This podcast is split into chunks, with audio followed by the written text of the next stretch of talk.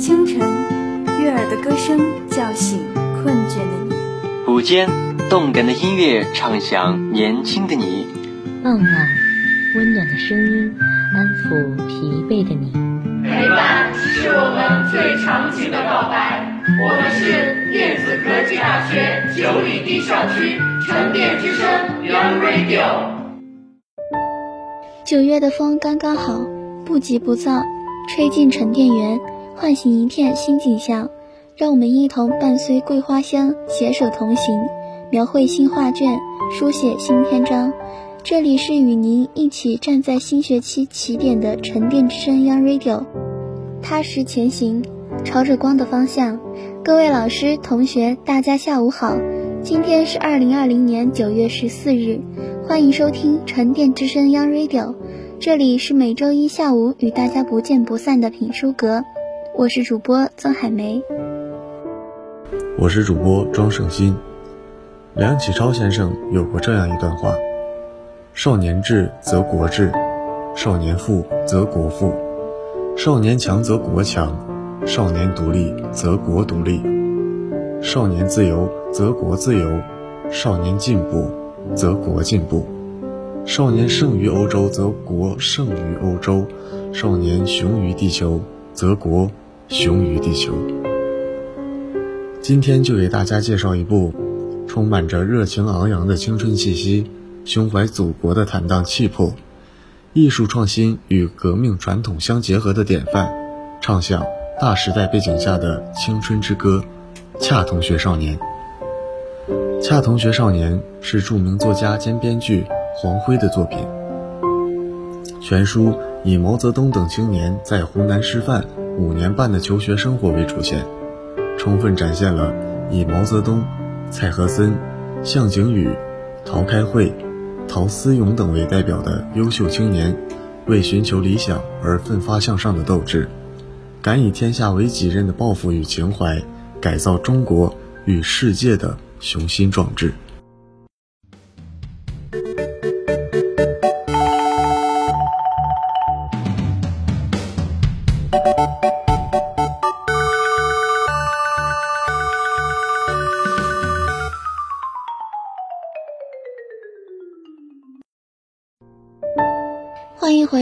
这里是沉淀之声 Radio 品书阁。下面让我们来看看这本书的详细内容吧。一九一三年，湖南长沙，具有现代民主教育思想的教育家孔昭绥出任省第一师范校长，在他的主持下，第一师范大力开展新式教育改革，聘请了以杨昌济为代表的一批优秀中外教师，学校面貌焕然一新。崭新的第一师范吸引了蔡和森、萧子升等众多青年才俊前来报考。在招生考试中，十九岁的毛泽东脱颖而出，以第一名的成绩考入了这所湘湖千年学府。雄壮的第一师范校歌声中，白衣胜雪的青年们齐聚在校旗下，五年师范生生涯就此拉开了序幕。毛泽东的勤奋好学与不凡天赋，深深打动了学贯中国的。导师杨昌济，在他的关怀与教导下，毛泽东如饥似渴地学习着自己感兴趣的社会学知识，并成为一个教育救国论的非暴力改良主义的信仰者。然而，过于真容的个性与严重的偏科现象，也使他一再触犯校规。在对待如何处理毛泽东的偏科行为引发的教师争执中，惜才如命的孔校长最终选择了尊重其个性，放手让其发展。毛泽东成了校长特许的特殊学生，共同的学习生活中，毛泽东、蔡和森、萧子升等优秀青年结下了友谊。周南女子中学的陶思勇、向景宇、杨开慧等女学生也因和他们共同的志趣走到了一起。一个先进青年学生组成的读书会，成了他们学习、交流与感情发展的纽带。然而，动荡的时局却不断打破学生们纯净的校园生活。在反对袁世凯签订二十一条与复辟称帝的斗争中，湖南军阀汤湘明以武力逼走了孔校长，毛泽东也险遭逮捕。残酷的现实使毛泽东对教育救国与改良主义信仰产生了动摇。新任校长张干僵化的教育理念和禁止学生参与社会活动的规章，更激发了毛泽东与他们之间的矛盾。张干下令将在曲张运动中为首的毛泽东开除出校。幸得杨昌济等教师据理力争，使张干被迫收回了成命。随着袁世凯的倒台，孔校长又回到了一师，在他的主持下，一师开展了全面的学生自治运动。毛泽东也成为了学友会负责人，一师上下又迎来了朝气蓬勃的时代。徒步游湖南，组建学生军。开办工人夜校，一系列社会实践极大的丰富了毛泽东的书本以外的知识，锻炼了他的社会活动能力，也使他更认识到靠教育、靠改良救不了中国。与此同时，情感的波澜也悄悄在男女青年间泛起。陶思勇暗恋上了毛泽东，向景宇与蔡和森心心相印，而毛泽东却发现自己对一直视其为小妹妹的杨开慧，其实有着。不同于兄妹之间的一份牵挂，爱情给这群风华正茂的青年们带来了一份份剪不断理还乱的喜悦、痛苦。就在此时，长沙城突遇一场大祸。一九一七年底，在护法战争中被击溃的三千北洋兵败往长沙。危急时刻，毛泽东以惊人的胆略，率领两百名赤手空拳的义师学生军，上演了一场精彩绝伦的空城计，一举将三千溃兵全部缴枪，长沙城保住了。生死较量中，青年们也各自找到了自己真正的感情归属。一九一八年，毛泽东、蔡和森等从义师毕业了，杨昌济也受聘于北大任教。他告诉孔昭绥。自己已完成了在医师的使命，为中国的未来培养了蔡毛二位海内人才。随着杨昌济北动的列车启动中，师生一一挥别中，衡山西，岳麓东，男儿努力为为万夫雄。第一师范雄壮的校歌再度响起，仿佛正预示着这批优秀青年们即将迎接更广阔的天地和更波澜壮阔的人生。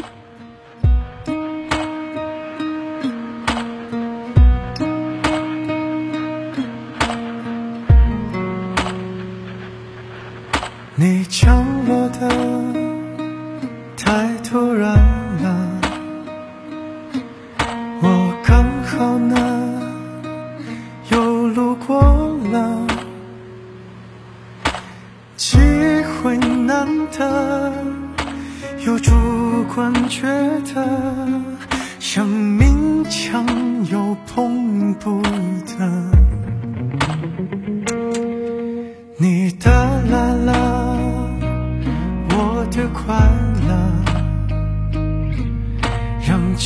世界有点颜色。我好想指责你太随意了，把无该有人捧着。你是不是我的？你像天外来。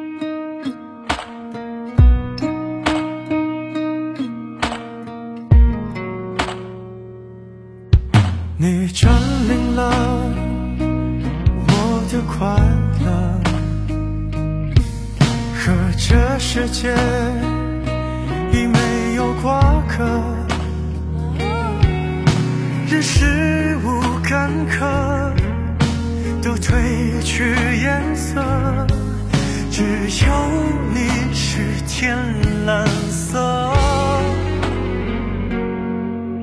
我开始找你了，会像天外来物一样。失而复得，你在世俗里的名字被人用了，反正我隐藏的人格是锲而不舍，直到蜂拥而至的人都透明了，我在不近又不远处，用明天换你靠近我。你就像听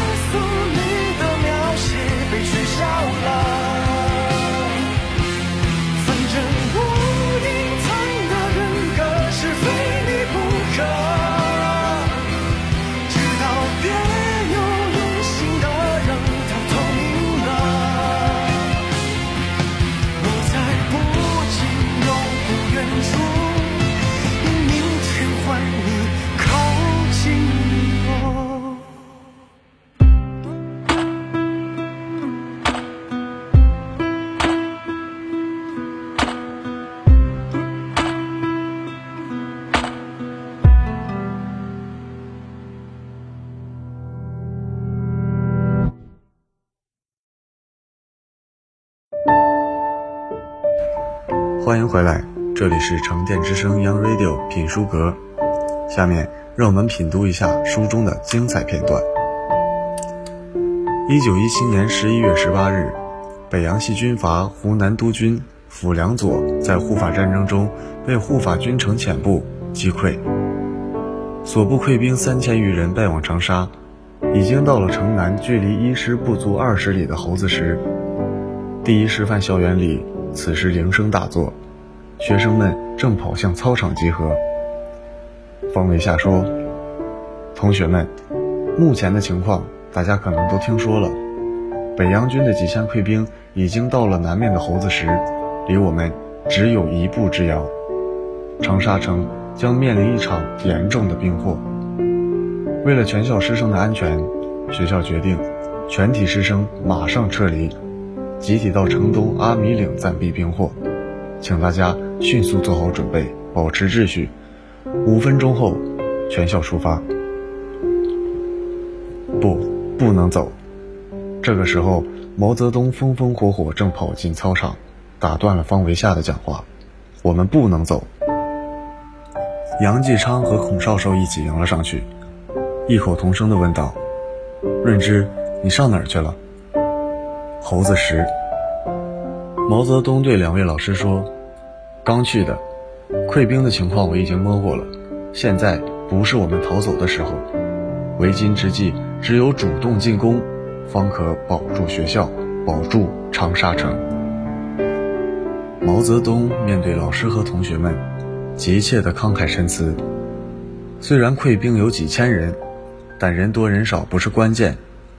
傅良佐这个湖南督军本来就是临时当上的，现在打了这么大的败仗，一路败逃，连傅良佐自己都跑得没影了，扔下这帮手下群龙无首，完全是溃不成军。不要讲军队应有的气势，根据他刚到猴子时去看到的情况，那些溃兵已经连基本的建制都被打散了，完全就是帮散兵游泳，没头苍蝇。这样的军队。人再多也不可能有什么战斗力。他们之所以敢往上杀跑，就因为手里还有几千条枪。但仔细想想，他们跑来长沙干什么呢？不外乎想趁机抢一把，捞一笔。可是，一两个钟头前，他们就到了长沙城外，为什么到现在还没进城，还待在猴子石不敢动？因为他们不知道城里的虚实。傅良佐的这支兵是被护法军里湘军遣城部击溃后，从湘潭、株洲一线由南往北败往长沙的。护法军的另一支广西桂军呢，则是从湘西经常德由西往东向长沙进攻，而且前天已经打过了益阳。也就是说，这支溃兵不可能知道从西而来的桂军现在的进展。他们之所以缩在城外不敢动。正是因为按时间来算，桂军完全有可能比他们先到长沙。他们怕的也正是比他们多出好几倍的贵军在城里等着他们。这种兵败如山倒的军队，真打仗是绝对不敢打的。对于他们来说，保命才是第一。但是，如果时间拖下去，城里没有动作，那就等于告诉他们，贵军还没到，长沙是一座空城。到那个时候，他们的胆子就会大起来。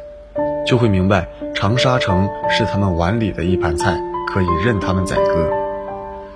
这帮打了败仗的兵，现在已经不是军队，而是强盗了。真要让他们一窝蜂涌进城，几十万人的长沙城马上就会变成人间地狱。所以，现在最关键的是时间，只有抢在他们摸清虚实之前，打他们个措手不及，长沙城才能得救。所有的老师不由得点了点头。溃兵进城会造成何其严重的后果，大家显然都能估计得到。可长沙原来就是傅良佐的地盘，他自己跑了，又没有别的人马守城，这一时半会儿上哪儿去找一支军队呢？毛泽东望着眼前的同学们，自信地说：“一师就有，医生学生志愿军。”他又给大家分析说，虽然一师只有两百学生，连一支真枪都没有，可猴子石四面是山，我们完全可以凭借地形虚张声势。那帮吓破了胆的溃兵不可能摸得清我们真正的实力。至于枪，也不是完全没有办法，警察所就有嘛，他们也是长沙的警察，为了长沙城，应该会和我们一起干。几个老师互相看了看，的确，这个主意虽然有理，但里头包藏巨大的风险，实在令大家难以决断。毛泽东看出了老师们的犹豫，也看到了操场上的同学们群情激愤。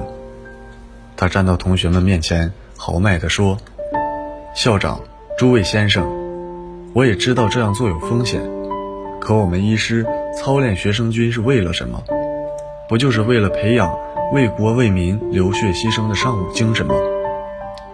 事有轻重大小，君子有所不为，亦必有所为。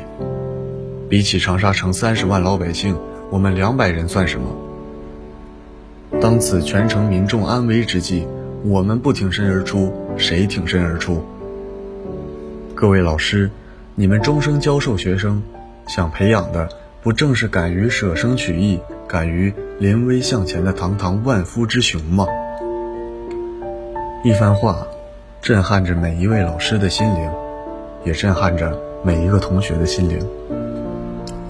毛泽东的建议被采纳了，学生军的成员们换上了军装，扛起了木枪。大战将临，整个学校充满了紧张而有条不紊的气氛。每一张年轻的脸。都是那样无所畏惧，带着年轻人兴奋、紧张而又刻意保持的平静。头寻着不寻，多少有些遮掩，未泛青的季节还在拼凑些条件。爱躲在老街，不愿让人发现，复古的热人血的怀念，单车的季节，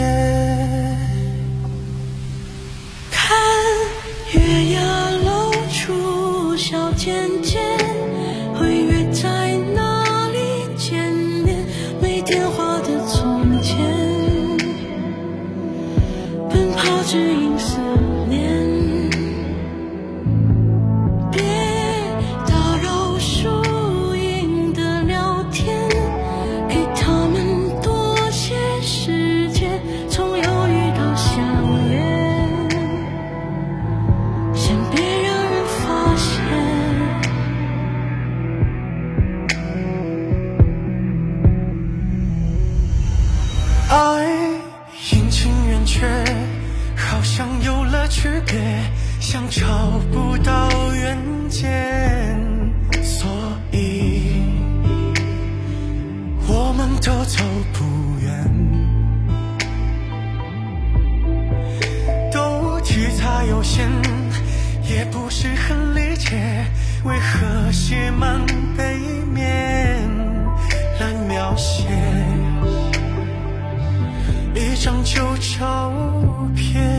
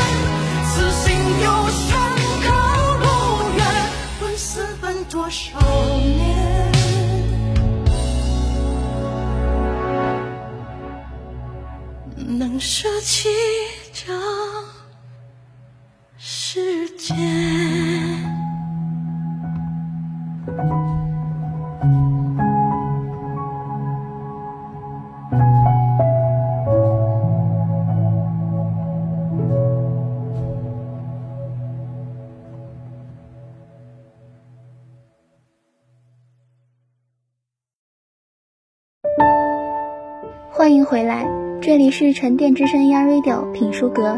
下面让我们来看看这本书的评价吧。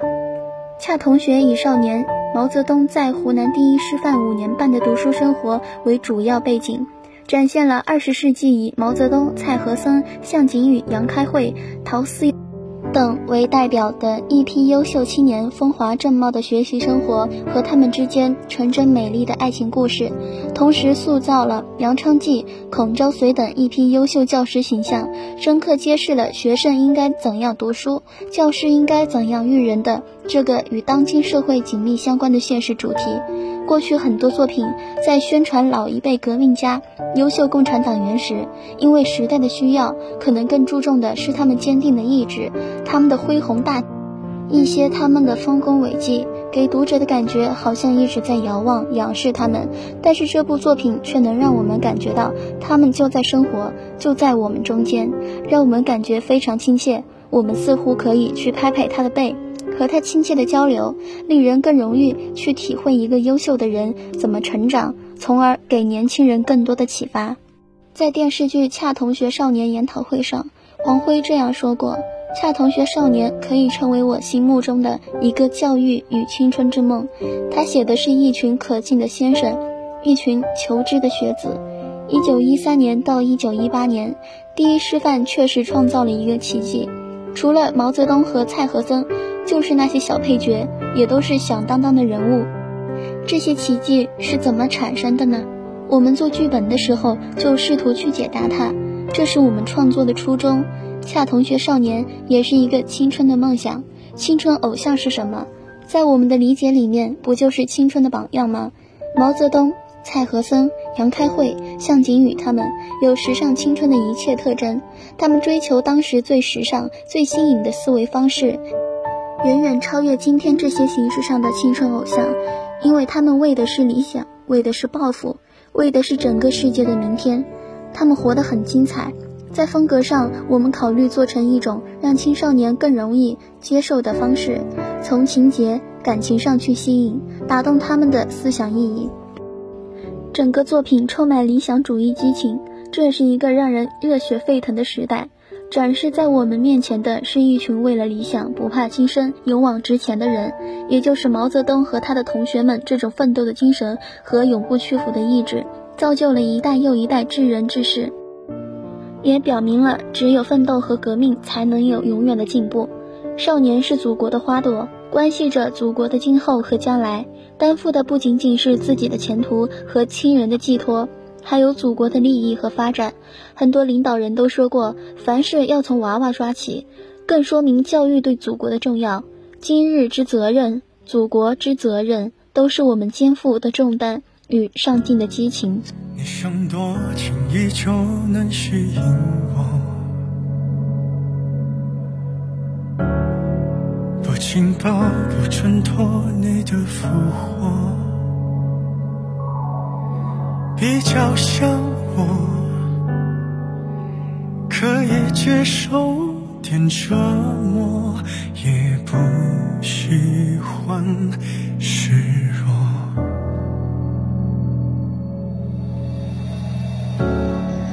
你会多隆重的来邀请我，不追问，不揭穿你的冷漠。白头之我，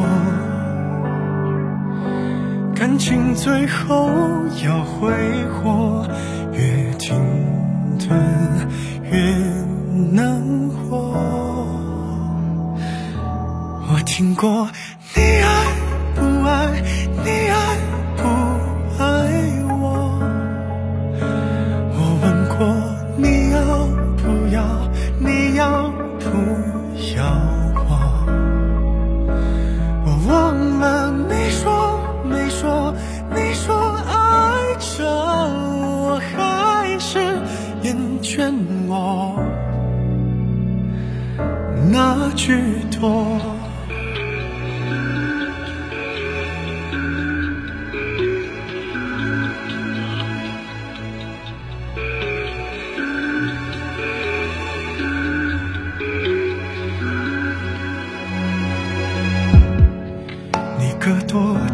招惹心的我？自己问自己答一些如果。快耗尽我，一种反复的折磨，在你附近存活。我听过你爱